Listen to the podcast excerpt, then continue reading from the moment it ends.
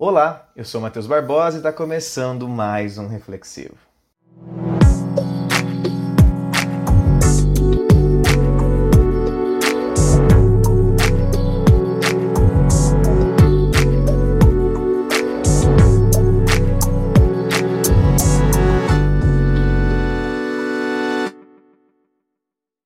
Bom, no reflexivo de hoje nós vamos falar um pouco sobre o ser louco. Psicologicamente falando, se a gente fosse conceituar, a gente estaria falando que é uma condição da mente humana caracterizada por pensamentos anormais pela própria sociedade, né? Ou coisas sem sentidos relacionados a um transtorno mental. É óbvio que muitas vezes a gente está falando de loucura como algo que está acima da uma realidade, da verdade ali predisposta, né? Então a gente não está falando de pessoas, por exemplo, que têm ansiedade, pessoas que têm depressão, pessoas que têm angústias. Isso a gente já sabe que podem ser tratados com terapia. Aliás, façam terapia, né? Isso é muito importante. Mas quando a gente fala de loucura, é quando a gente está fora de si.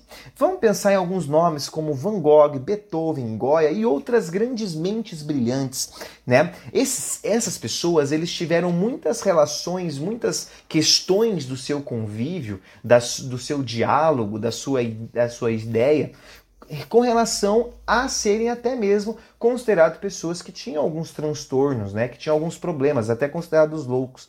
É muito importante entender que afetos extremos, descontroles, perda da razão e até mesmo suicídio estão atrelados à loucura. Mas isso é algo desmistificado já até mesmo pela própria, né, questão do, da psicologia. Ah, o suicídio é algo muito mais além do que apenas uma loucura, né? Nós sabemos que existem várias questões sociais que podem influenciar para isso, então não vamos relacionar isso. Mas relacionar essas grandes mentes brilhantes pensando num passado que, como não se tinha esses conhecimentos teóricos, esses conhecimentos ainda científicos, não eram considerados pessoas normais, eram consideradas às vezes pessoas loucas, né? Então sempre essas questões do suicídio estavam atreladas à loucura. E esses, essas grandes mentes tinham essa questão.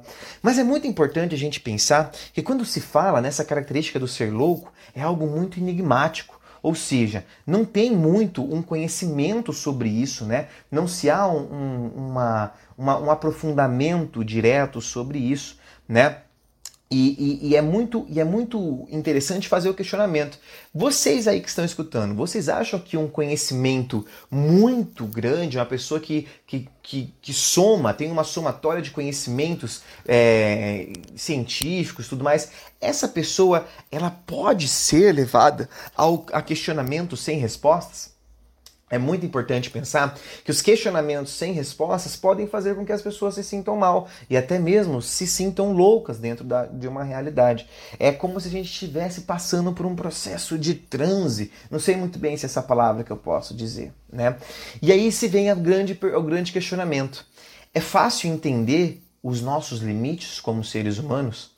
É fácil entender que nós somos seres limitados e que, consequentemente, algumas perguntas de fato não vão ter resposta?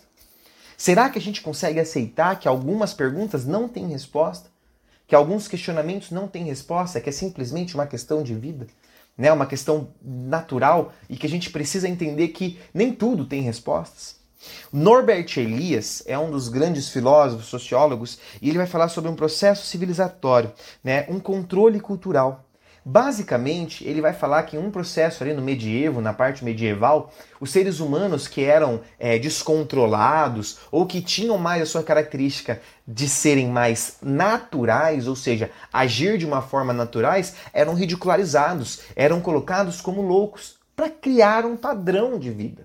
Ou seja, esse processo de vida que a gente tem, essas relações sociais, essas questões ligadas a, a, a a monetização, trocas, comercialização, é, empregos, ensinamentos científicos, tudo isso é algo imposto culturalmente e que nesse processo civilizatório nós vamos chegar a um, a um papo de que as pessoas que não cumprissem com essas funções eram consideradas pessoas loucas. E essa ridicularização fazia como se a gente fosse controlado a viver de uma forma.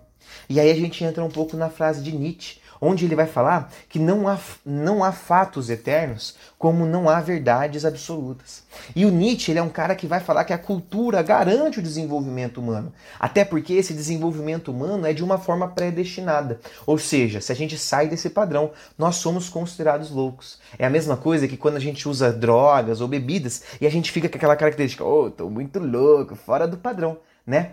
Todo ser humano tem a sua loucura. Qual é a sua loucura?